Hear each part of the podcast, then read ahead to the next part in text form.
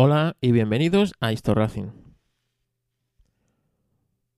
En estos días tan extraños, en los que todos estamos en casa intentando pasarlo lo mejor posible estos días de confinamiento, han surgido multitud de iniciativas pues para sobrellevar esta situación. No todo el mundo puede tener una casa grande y disponer de espacio pues, para salir a estirar las piernas.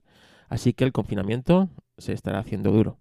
Por eso, un grupo de podcasters nos juntamos para hacer una maratón de podcasters. La Maratón Pod. Me invitaron para que hiciera un episodio de Histo Racing. Una hora.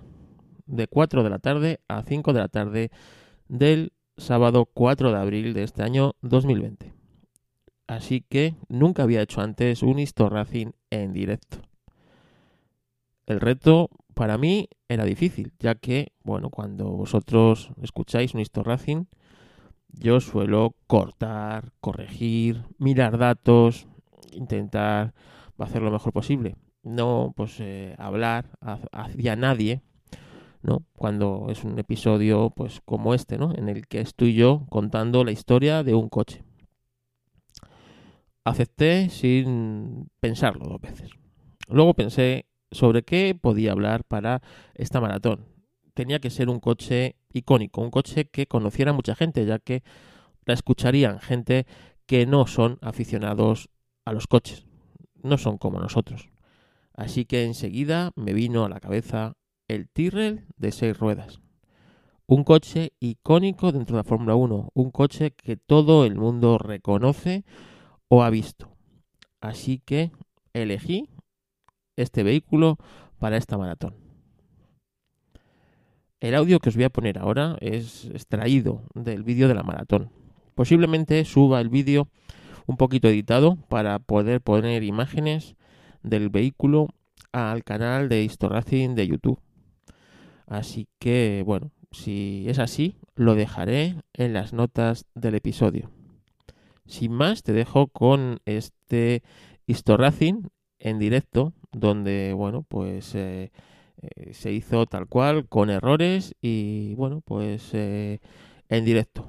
Para mí fue difícil. Cuando terminé el reto estaba absolutamente agotado. Hablar durante 50 minutos sin parar te deja la garganta bastante tocada. Pero fue bonito. Quiero agradecer de aquí a los organizadores, a Mazinger y a, bueno, a Javier que estuvo a los mandos, que todo saliera bien.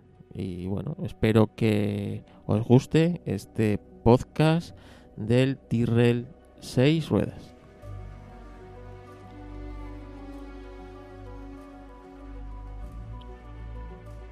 Bueno, no sé si estoy ya en directo o no. Espero que sí. Ahí me estoy viendo también por YouTube. Así que es la primera vez que se hace un Histo Racing en vivo. Así que espero que salga bien.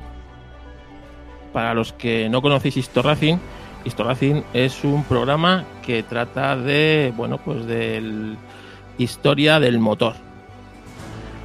Así que, pues nada, si te interesa de lo que vamos a hablar, de historia del motor, quédate porque vamos a contar la historia de uno de los coches de Fórmula 1 más icónicos de todos los tiempos el Tyrrell P34, que a lo mejor por el nombre no te suena. Pero si te digo que es un Fórmula 1 que tenía seis ruedas, seguro que ya sabes qué coche es.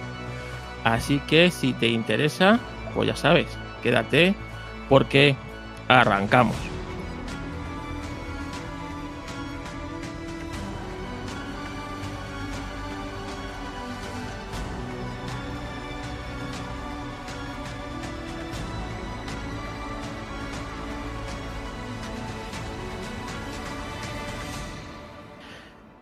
Vamos a empezar. En primer lugar, quiero agradecer a todos los que estáis participando en este maratón, a los que lo estáis haciendo desde los mandos técnicos, como eh, Mayón, como eh, Mazinger. Pues nada, agradeceros que habéis, hayáis contado con Histor Racing para, este, bueno, para esta gran iniciativa de dar contenidos en estos tiempos tan difíciles. Eh, la primera es también que Histo Racing sale en vídeo. El podcast para mí, como sabéis, es audio y el vídeo no me gusta salir. Así que, bueno, podía haber puesto un logotipo, pero he preferido que por una vez veáis la cara del podcaster. Ya sabéis lo que dicen. Si de la voz de la radio te enamoras, nunca te pases por la emisora. Así que eh, siento defraudaros a los que aún no me conocíais. Así que nada, vamos a empezar, como os digo, hablar de un coche muy mítico para cualquier aficionado a la Fórmula 1 y sobre todo para personas que no son tan aficionadas a la Fórmula 1, ya que siempre se acordarán del típico coche de seis ruedas, el Tyrrell P34. ¿Por qué he elegido el Tyrrell P34? Pues muy fácil, porque yo creo que es un coche icónico y que todo el mundo más o menos ha visto por lo menos una foto de él. Si me pongo a hablar de cualquier otro Fórmula 1, es posible que tenga que recurrir a, pues a otros, eh, a fotos o a, otras tácticas para que sepáis de qué coche estoy hablando, sobre todo si no sois entendidos. Pero si, o sea, si, no sois como yo, un enfermo de los coches. Pero si sois gente normal, pues posiblemente no sepáis distinguir mucho los Fórmula 1. Y los de ahora es imposible, si no son por los colores. Pero los de antaño eran muy bonitos y sí se podían distinguir muy bien por las formas. Y sobre todo, pues coches muy míticos y muy distintos al resto de los Fórmula 1, como era, por ejemplo, este Tyrrell. Bueno, como os digo, el coche en sí se llama Tyrrell P34, aunque todo el mundo lo conoce como el coche de Fórmula 1 de seis ruedas, el Tyrrell Six Wheeler, como se le conoce mucho en el argot, o el Fórmula 1 de las seis ruedas. No ha sido el único coche de seis ruedas que ha habido en la Fórmula 1, aunque sí ha sido el único que ha ganado carreras y ha llegado a competir en Fórmula 1. Aunque en otras disciplinas como Fórmula Indy o incluso en récord de velocidad sí ha habido coches de seis ruedas. Pero bueno, luego lo repasaremos.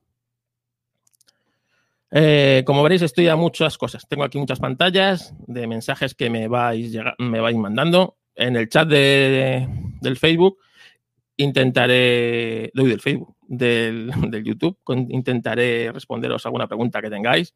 Y en el chat del Telegram que está habilitado para esto también. Así que, que bueno, pues eh, espero, espero estar, responder alguna duda que tengáis. Para empezar, vamos a ver qué fue del equipo Tyrrell, ¿no? Del equipo Tyrrell, que es un equipo histórico de la Fórmula 1, ya desaparecido, desgraciadamente, pero en los 70 fue un equipo muy, muy importante. Tyrrell, como, como os digo, pues eh, lleva el nombre de su fundador, de Ken Tyrrell, que como casi todos los equipos de la Fórmula 1 son o británicos o, o de la Commonwealth, ¿no? de descendencia británica. Exceptuando Ferrari y, poco más, los eh, garajistas o equipos de Fórmula 1 tienen mucha relación con Inglaterra y lo que es todo el mundo anglosajón. Y este no podía ser menos.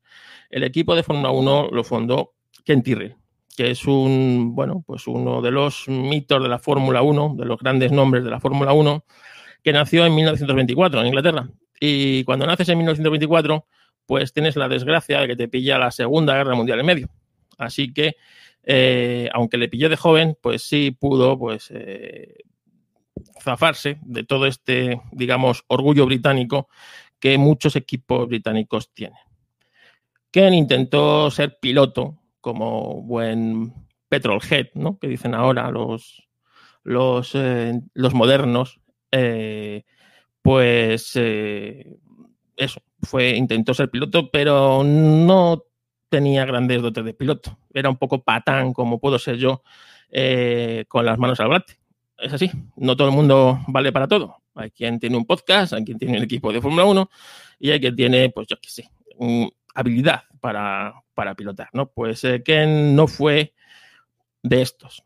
Si nos damos cuenta en la historia de la Fórmula 1, esto pasa muy, muy frecuentemente en los garajistas, que son cómo se llama a, pues a estos equipos que pues eran desde, la, el garaje de su casa, fabricaban los Fórmula 1, que, bueno, que tantos eh, éxitos les dieron a algunos, a otros no tanto, pero eh, que siempre dejaron huella en, el, en el motosport.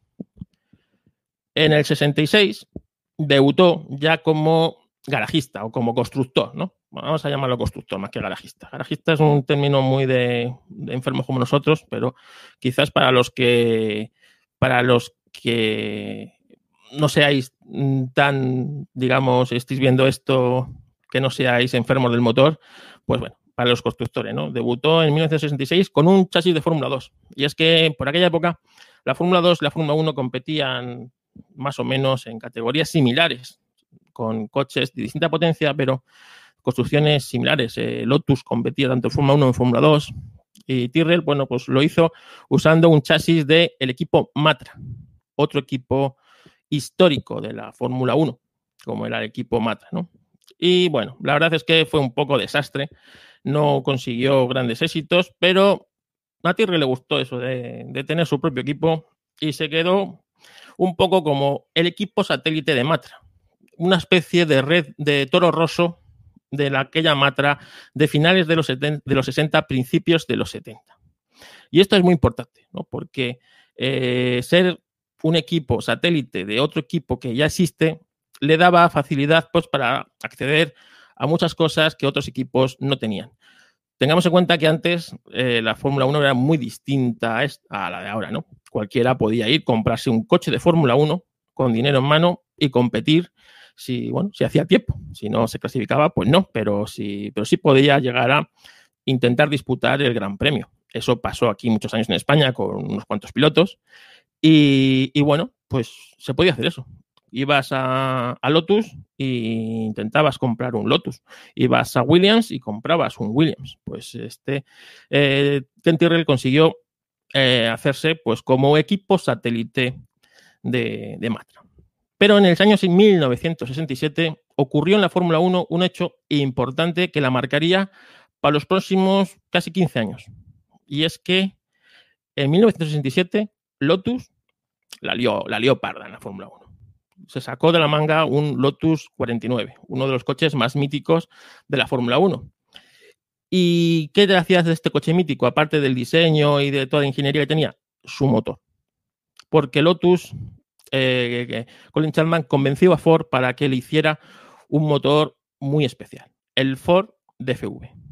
Este sin duda es el motor que marcaría la Fórmula 1 en los próximos 15 años. Sería, es considerado el mejor motor que ha habido de la Fórmula 1. Todos los motores de Ford después, los Cosworth y tal, basaban en este motor. Este era el motor que marcó un antes y un después en la Fórmula 1. Pero Lotus cometió un error y es no asegurarse la, eh, que ese motor lo tuvieran ellos solos. Solo pudieron mantenerlo eso en el año 67. A partir del año 68, cualquiera que fuera Ford con dinero tendría ese motor.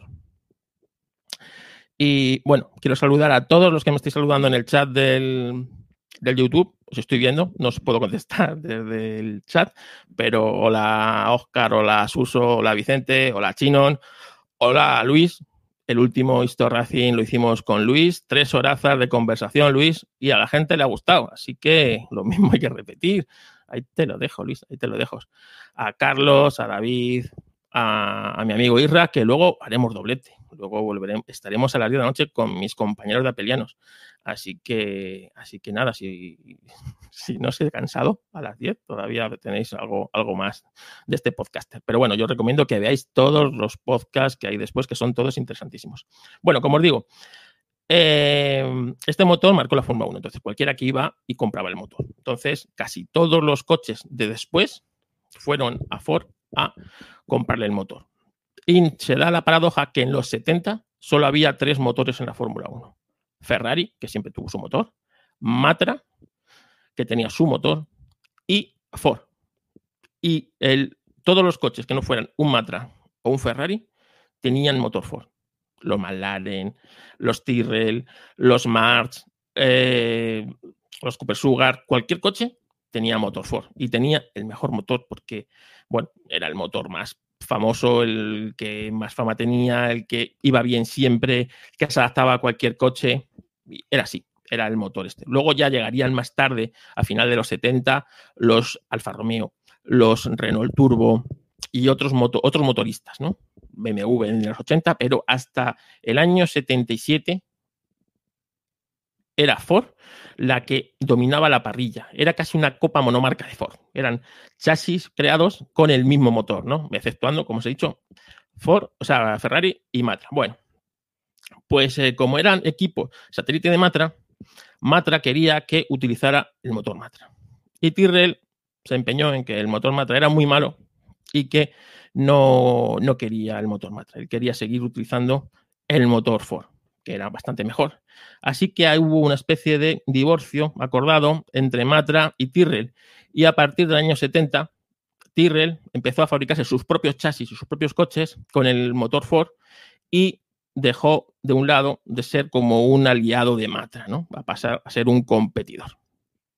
Y esto, pues, le vino bien, ¿no? Porque empezó a tener bastante éxito. Y, con el piloto Jackie Stewart, famoso piloto y mítico piloto de las, eh, de las carreras, Jackie Stewart, pues eh, logró grandes éxitos al principio de los 70, luchando de tú a tú con el todopoderoso Lotus 72, otro coche mítico que os acordaréis porque era el coche negro de John Player Special, que Fittipaldi hizo campeonar unas cuantas veces. Bueno, pues eh, Tyrrell tenía dos grandes pilotos, como era Jackie Stewart y, y el francés Cerver, que eran, aparte de grandes pilotos, amigos íntimos. Eran como una familia, ¿no? Lo que es Tyrrell con sus pilotos, y tanto los dos pilotos eran más que, o sea, eran más, no eran rivales, eran muy amigos, muy amigos.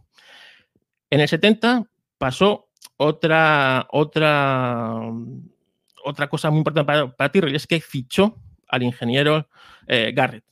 A la postre, el que diseñó el seis ruedas, ¿vale? Todo esto para que os pongáis en antecedentes. Bueno, a Derek Garrett, el ingeniero y lo ficharon en el 70 más o menos, 69, 70, eh, apareció y fue el, autor de todos estos coches que hicieron grandes temporadas con eh, Jackie Stewart y con Cerver. En el 73 sufrieron la muerte trágica de Cerver, una muerte muy trágica que afectó mucho al equipo. Como os digo, este equipo era como una familia. El propio Tyrrell eh, tenía los coches, muchos coches los fabricaba en el garaje de su casa. Una, imaginaros una casa muy grande en la campiña inglesa, pues allí tenía su garaje y allí fabricaba los coches, ¿no? Entonces era como una familia y la muerte de Cerver eh, convulsionó el equipo. Tanto que Jackie Stewart dijo que no quería volver a pilotar y se retiraba ese año, 73, dejando el equipo sin un piloto con experiencia de Jackie Stewart.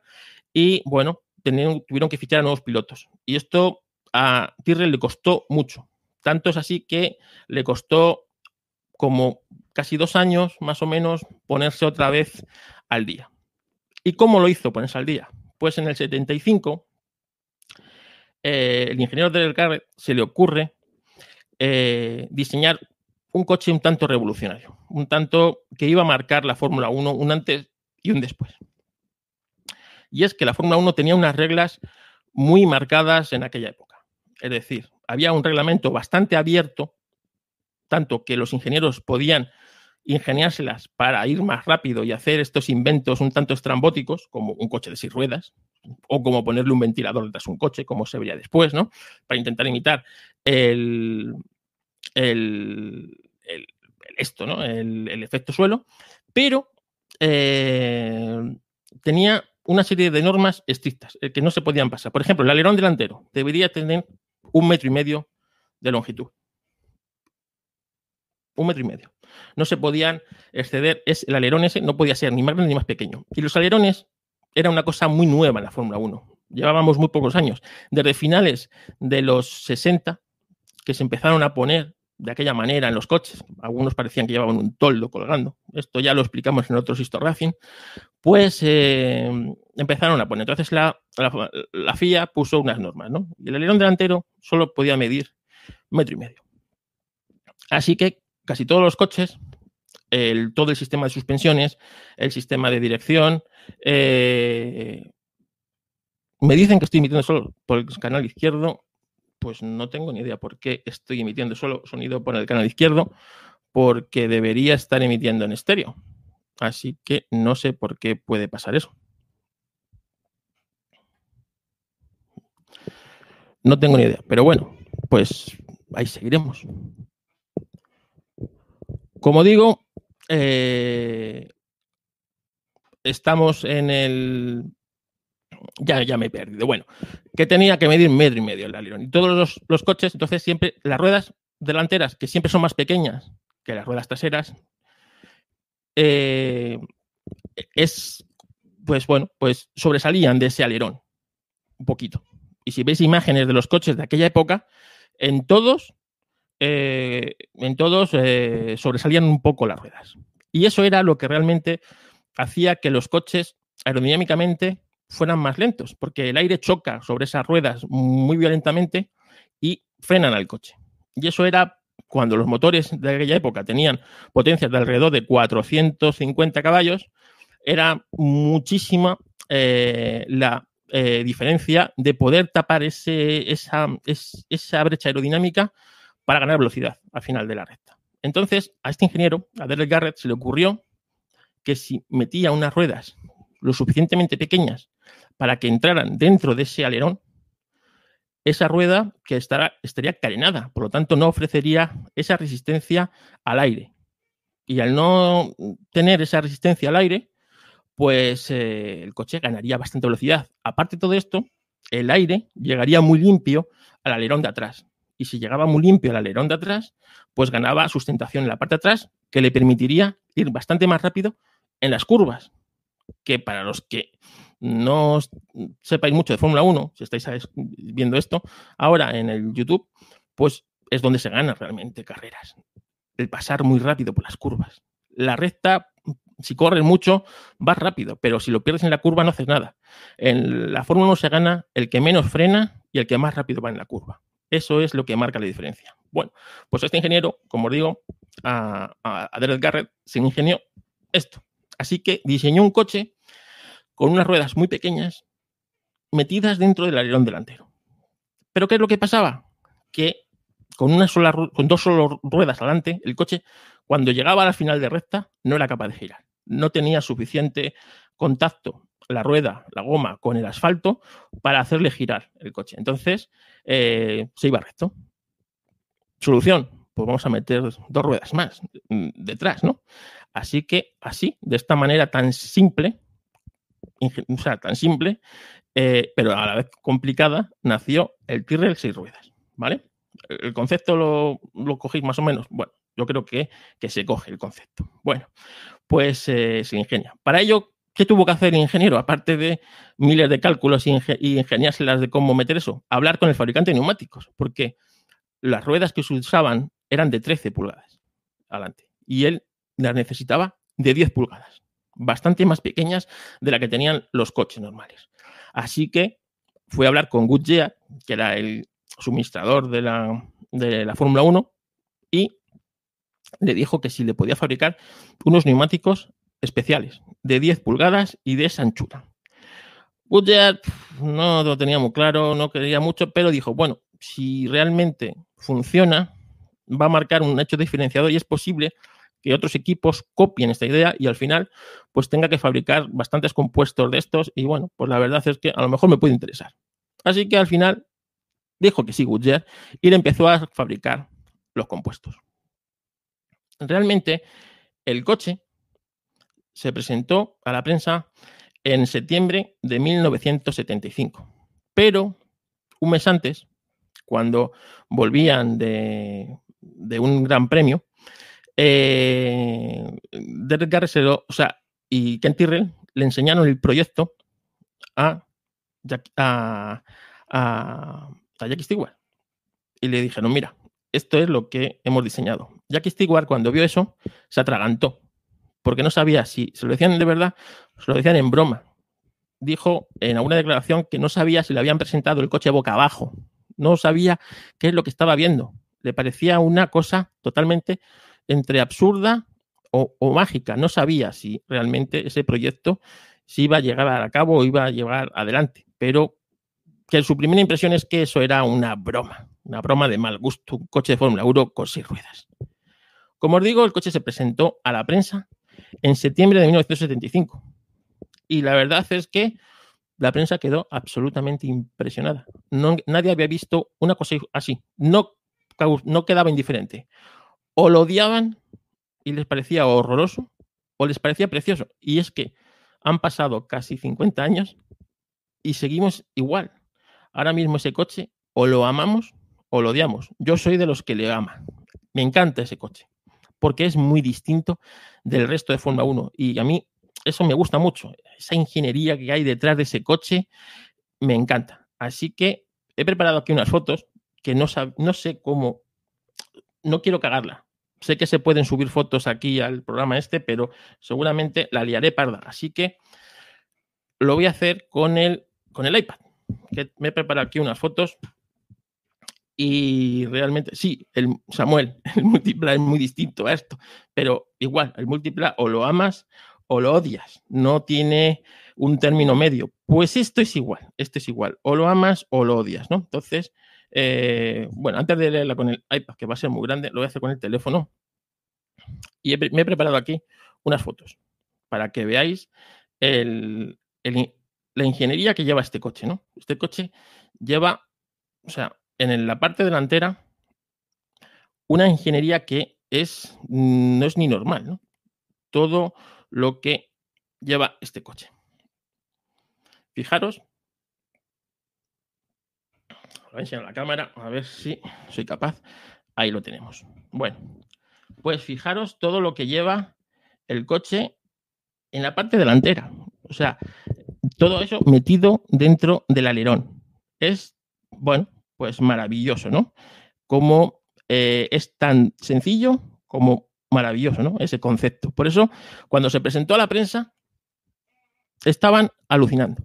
Bueno, ¿cómo sabéis si el coche es un coche de concepto o es un coche que compitió? Pues por la toma de aire del motor.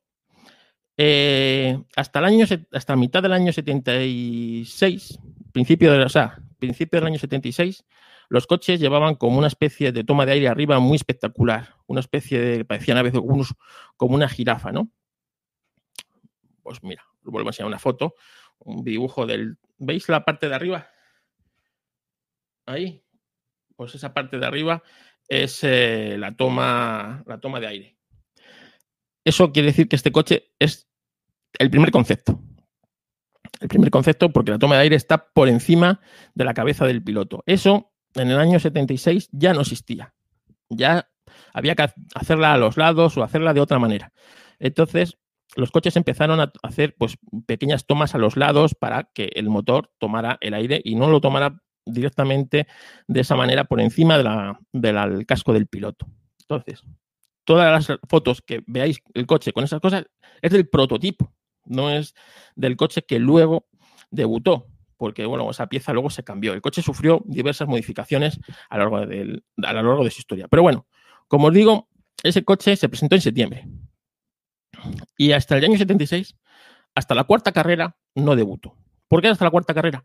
Porque en la Fórmula 1, en la Fórmula 1, eh, podéis, eh, casi todos en los años 70 los coches debutaban en la tercera o la cuarta carrera. Nunca debutaban ni en la primera ni en la segunda, que solían ser fuera de Europa. Normalmente la primera carrera solía ser en Sudáfrica, luego solían ser alguna en Sudamérica, y hasta que no llegaba el coche a Europa no estrenaban el coche de ese año. Y por eso las primeras carreras se corría con el coche del año anterior. Pues eso hizo Tyrrell. En el 76 se presentó en la cuarta carrera, que fue en el circuito del Jarama. Aquí en Madrid, el circuito del Jarama tuvo el honor o bueno, la suerte de que un coche tan, mítico viera la luz por primera vez en una carrera puntuable para el campeonato de Fórmula 1. Y fue aquí, en Madrid, cuando Patrick de Palier salió a entrenar con el, el Tyrrell seis ruedas. ¿Os imagináis el revuelo que esto causó en la prensa de la época? la de fotos que eh, se vieron del coche, del concepto y de, bueno, no se sabía realmente cómo se iba a comportar ese coche, si podía hacer un buen tiempo o realmente, bueno, pues era una cagada épica, muy bonito, pero una cagada épica. No se sabía. Pues el coche marcó el tercer mejor tiempo en entrenamientos. tercer mejor tiempo en su debut. Pues tan mal diseñado no estaría. Así que el tercer mejor tiempo se marcó en esa carrera. Pero vieron algunos fallos, algunos fallos que se tenían que corregir. Por ejemplo, si veis las fotos del coche, y bueno, en Google, como dice Rick, se puede buscar la foto de metes P34 y te sale el coche, ¿no? Bueno, pues si vemos fotos del coche, vamos a ver que es un coche muy distinto, ¿no? Siempre es un coche muy distinto al resto de los coches. Entonces, vemos que tiene, vamos a ver aquí, por aquí, aquí, venga. Ahí. Vemos que tiene del alerón hacia es como muy plano, ¿no? Muy tiene algo ahí que, que impide al piloto ver toda esa parte. Y sobre todo las ruedas tan pequeñas. Los pilotos miran mucho la rueda de su coche para ver cómo van. Lo hacen ahora y lo hacían antes. Sobre todo antes cuando no tenían tantos sensores ni telemetría como tienen ahora para saber si las ruedas se están sobrecalentando, si tienen que aflojar en una curva o si tienen que entrar a boxes directamente a cambiarla antes de que la rueda reviente. ¿no? Ellos miran mucho. Bueno, pues no podían ver la rueda. Era tan alto y la rueda tan pequeña que no la veían directamente, no la veían. Y eso les confundía y sobre todo no les, no les hacía saber cuándo realmente tenían que entrar a boxes a cambiar la rueda. Así que tuvieron que ingeniárselas y hacer con unos especie de ventanucos así muy mal hechos para que mm, el piloto pudiera ver por allí las ruedas. Entonces, os voy a preparar una foto también que tengo por aquí, donde se puede ver cómo esa ventana en la primera serie de este coche, pues, eh, pues está, ¿no? Es decir, tiene ahí como un agujero. A ver si encuentro la foto. Si no, os vais a Google y, como os digo, pues eh, ponéis eh, el P40. A ver si consigo verla. A ver si consigo enseñarosla. Ahí. ¿Veis el cacho ese que está como mal hecho? Eso era para que el piloto pudiera asomarse por ahí y ver cómo estaban las ruedas. Si estaban muy gastadas, muy desgastadas, si se estaban deshilachando o si, bueno, quizás las tenía muy sucias y tenía que limpiarlas. Con ese ventanuco, que eh, bueno, posteriormente se modificaría, ¿no? En siguientes versiones. Pero eso se dieron cuenta, pues allí, nada más eh, empezar a rodar, vieron que, que no, que no, que tenía que ver las ruedas.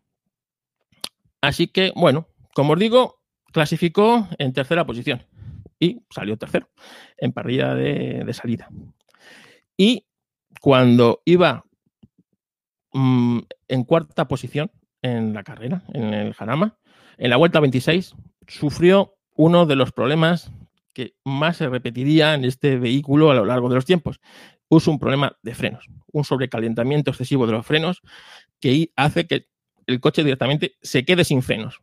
Y no hay nada peor que en un Fórmula 1 te quedes sin frenos, porque directamente te puedes matar.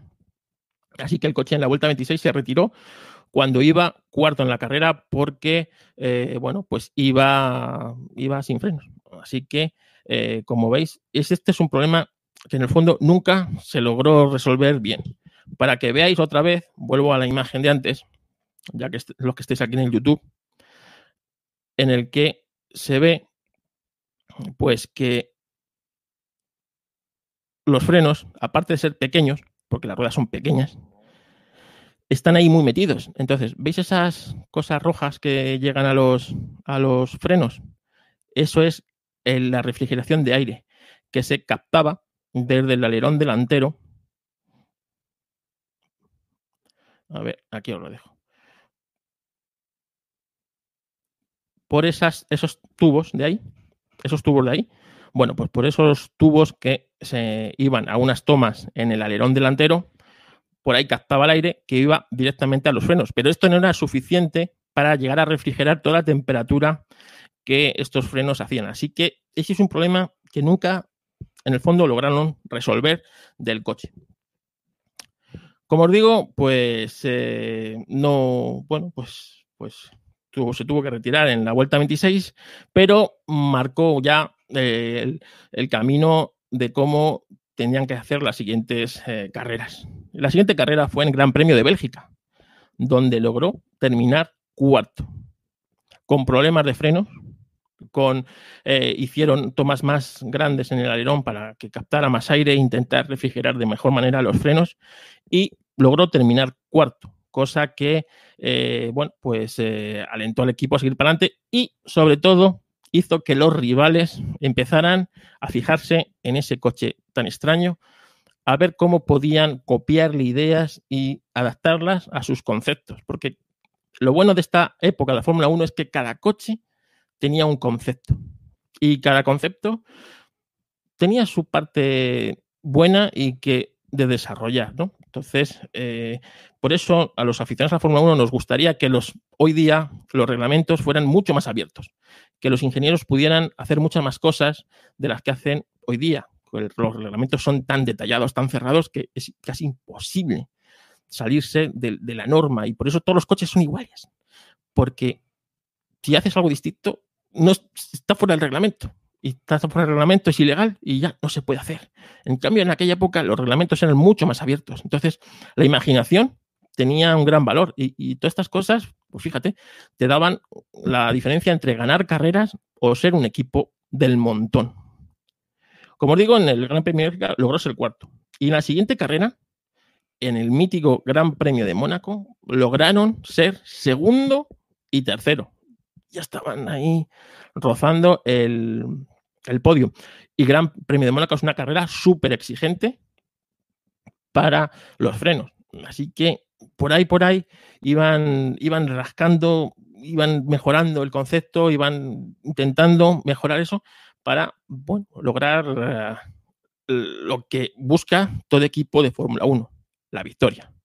Los equipos de Fórmula 1 no buscan ser segundos, no buscan ser terceros, no buscan ser comparsas, buscan ganar. Todos buscan ganar. Y el que diga lo contrario, miente. Y esto lo conseguirían en el siguiente Gran Premio, en el Gran Premio de Suecia, donde conseguiría la primera y única victoria de un vehículo de seis ruedas en la Fórmula 1, el Gran Premio de Suecia del año 1976, donde Sledger consiguió el, primer premio, ganar un gran premio con un coche de seis ruedas. Y eso quedará a los anales de la historia. No se va a volver a repetir. Y si se vuelve a repetir es porque han, ha cambiado el reglamento, porque realmente ya no se puede dar que un coche de seis ruedas gane. Pero en aquel momento todavía sí. Eh, realmente esta victoria marcó, un antes y un después en, también la Fórmula 1, porque ese coche ya se hizo mítico, porque ganó una carrera. Y ya todos los equipos le miraban con lupa. Cada uno tenía un concepto distinto. Lotus iba a dar el campanazo al año siguiente, pero, o dos años después, más bien, pero realmente ese año 76 quedará marcado por eh, tres cosas en la Fórmula 1. Es quizás el año de los más importantes que ha existido en la Fórmula 1. Y para ello le dedicamos el primer Histo el primer Histo de, que hubo fue un Nicky Lauda James Ham, que es la película Rush, que está en ese año 1976. Porque el accidente que marcó la Fórmula 1, el de Nicky Lauda, fue ese año, 1976. La lucha entre Nicky Lauda y James Hunt fue en ese año 76. Y la victoria de este coche, del, del seis ruedas, fue en ese año 1976. Por eso ese año se, mm, se marca en, en, el calendario como el antes y el después de la Fórmula 1, porque ese año ya la Fórmula 1 se disparó las audiencias, la televisión la empezó a dar en directo y esto hizo que el Tyrrell de seis ruedas ya fuera un coche mítico, porque era la primera vez realmente que la Fórmula 1 era emitida a las masas y las televisiones enseguida se fijaron de ese coche. Y si os recordáis, y si sois en aquella época erais niños, como yo, en aquella época era muy niño, pero yo ya tenía un Scalestri. Y todo el mundo que jugábamos al Scalestri en aquella época, ¿qué coche queríamos tener? El Tyrrell de seis ruedas. Porque era el coche distinto, el coche especial, el coche que te hacía diferente. Ferrari eran rojos, pero no había ninguno que tuviera seis ruedas, solamente el Tyrrell. Así que ese era el coche que todo el mundo quería tener en aquella época de niño, el seis ruedas. Y esto fue gracias a ese año tan especial en la Fórmula 1 que fue el año 76. También marcaría ese año 76 otro hito, y es que no hubo muertos. Ese año 76, la lógica diría que Nicky Lauda tendría que haber muerto en ese accidente tan horrible que tuvo. Afortunadamente, no murió ahí y se nos fue el año pasado. También le dedicamos un Insta Racing. Pero ese año fue el primero de la historia de la Fórmula 1, desde el año 50, que no hubo muertos. Y eso también marcó un antes y un después, porque después de ese año volvería a haber, desgraciadamente, muertos, pero es que antes de ese año había habido muchísimos pilotos muertos. Algunas temporadas habían muerto hasta cinco pilotos de Fórmula 1 y muchos espectadores. Y ese año marcó un antes y un después. Y gracias también, como os digo, al Tyrrell seis ruedas. En el año 77, Slacker, que fue el que ganó esta carrera, se fue del equipo. Nunca habló bien de ese coche. Siempre dijo que ese coche era muy difícil de conducir, que era odioso y que no le gustaba nada, a pesar de haber ganado con él. Bueno, pues ese año fue sustituido Slacker por otro gran piloto, otro mito de la Fórmula 1, un piloto sueco llamado Ronnie Peterson, un, piloto que le debemos un Histo Racing. Peque, si estás escuchando esto, sabes que le debemos un Histo Racing y que tú y yo tenemos algo pendiente. Bueno, pues eh, Ronnie Peterson sustituyó en el año 77 a, a este piloto para, bueno, intentar volver a los laureles de este coche. Pero se encontraron con dos problemas muy importantes. Primero es que Goodyear mm, no estaba de acuerdo con seguir fabricando estas ruedas. Se le hacía muy pesado, no tenía demanda porque nadie había copiado este concepto, por lo tanto solamente se las fabricaban a ellos y por lo tanto no había evolución en, los compuestos, por lo tanto no, no iba más. Otra cosa que no conocía, me lo ha dicho hoy mi amigo eh, Manolito Roda Jr., desde aquí, Manuel, un saludo, que esas ruedas, desde que las fabricaron para ese coche, son las que se utilizarían en los campeonatos de sidecar. ¿Os acordáis de esos campeonatos tan espectaculares que había en los 70 y los 80 de motos con sidecar? Unos sidecar super aerodinámicos que, no cogían velocidades increíbles y sobre todo los pilotos del sidecar, como con su cuerpo por fuera hacían que, que el, bueno, pues la moto cogiera la curva, ¿no? Pues esos sidecar llevaban las ruedas de 10 pulgadas gracias a que Goodyear las fabricaba para los Tyrrell. Y desde entonces esas ruedas se empezaron a usar en esa categoría. Pues eso no lo conocía yo. Así que gracias, Manuel, por decírmelo. Bueno, pues eh, Goodyear no estaba muy de acuerdo con seguir fabricándole ruedas. Y no evolucionó ese concepto de ruedas. El coche seguía con problemas de freno.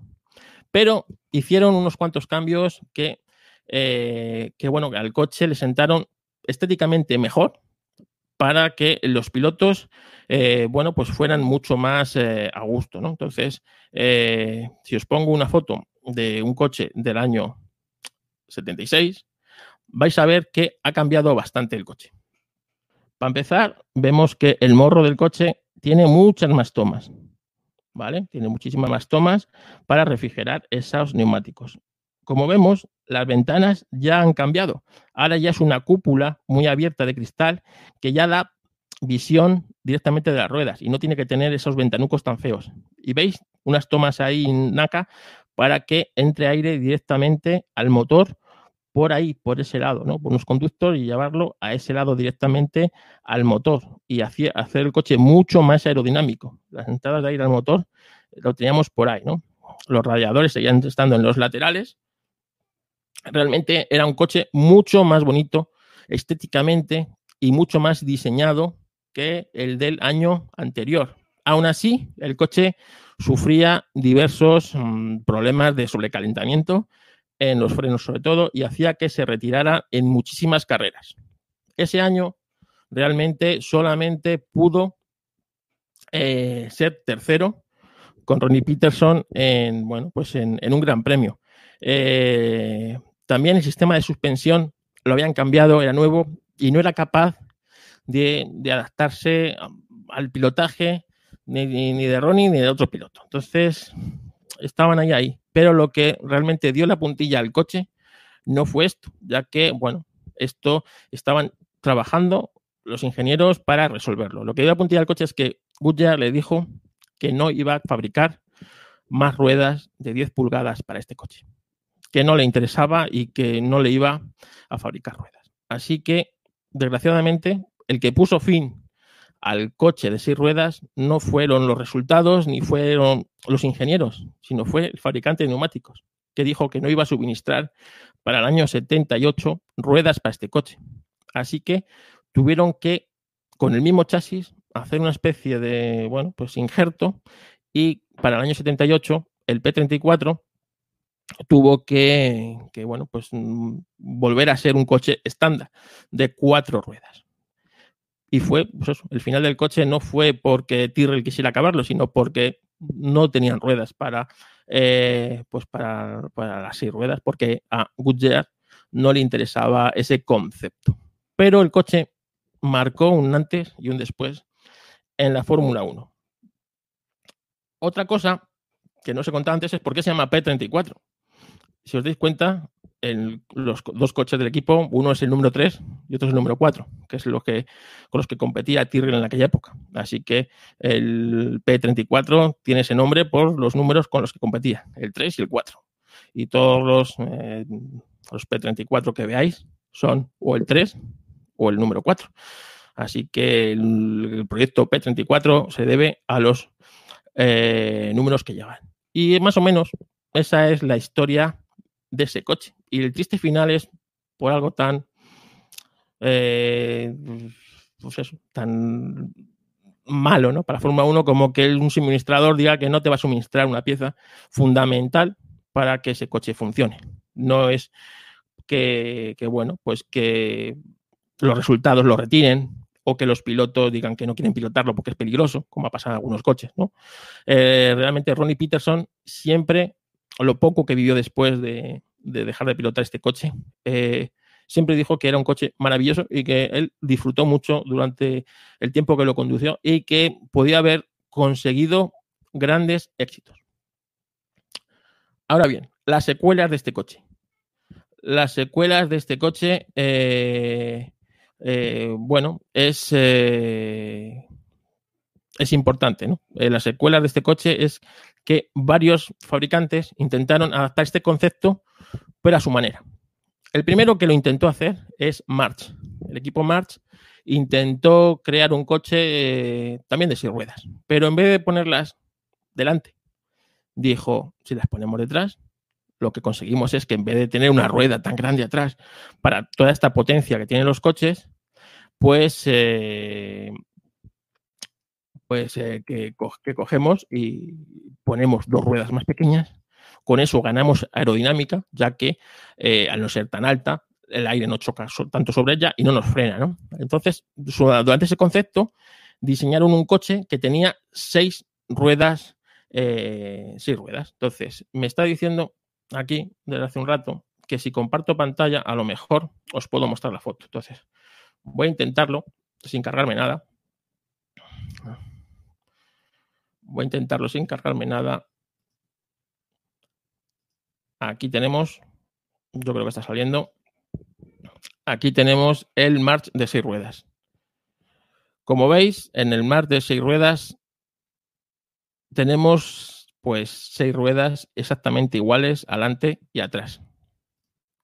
No sé si está saliendo porque en el YouTube no lo estoy viendo, así que ya lo enseñaré. Bueno, el March de seis ruedas eh, ya, ya veo que no sale. Bueno, volvemos al método arcaico, eh, que ya está terminando. El mar de seis ruedas tiene seis ruedas exactamente iguales. Y esas seis ruedas iguales, ¿veis? Seis ruedas iguales, tanto adelante como atrás. Ahí están las seis ruedas iguales. Este concepto lo intentaron desarrollar, pero nunca lo llegaron a poner en práctica. Nunca llegaron a poner en práctica porque mm, bueno, hicieron bastantes pruebas, pero no, pues no, no. El segundo equipo que lo intentó y casi tuvo éxito fue Williams, en el que, como veis, también hizo ese concepto. Dos ruedas exactamente pequeñas atrás para evitar el, el contacto. Además, este coche fue el primero Williams con efecto suelo. Si veis los portones laterales donde pone Saudia, están casi casi rozando abajo el suelo. Y eh, bueno, pues eh, este coche lo combinaba con el efecto suelo.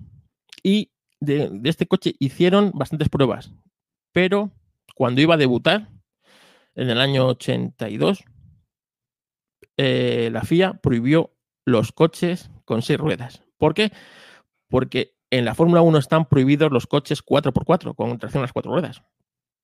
Y al llevar las dos ruedas atrás, las cuatro ruedas atrás, las cuatro ruedas llevan tracción. Y la FIA consideraba que ese era un coche con tracción a las cuatro ruedas. Entonces, eh, no era. Entonces la FIA vio que esto se estaba desmadrando y cogió y dijo: Sí, pues nada, prohibido los coches de seis ruedas. Para que un Fórmula 1 sea un Fórmula 1, tiene que tener cuatro ruedas, dos de ellas motrices. Y al final, Ferrari, que también evidentemente hizo lo suyo, hizo quizás el concepto más raro, ¿no? El que me recuerda a un camión. ¿Os acordáis los camiones que en la parte de atrás suelen llevar ruedas dobles? Bueno, pues Ferrari hizo eso. Intentó coger un coche con dos ruedas dobles.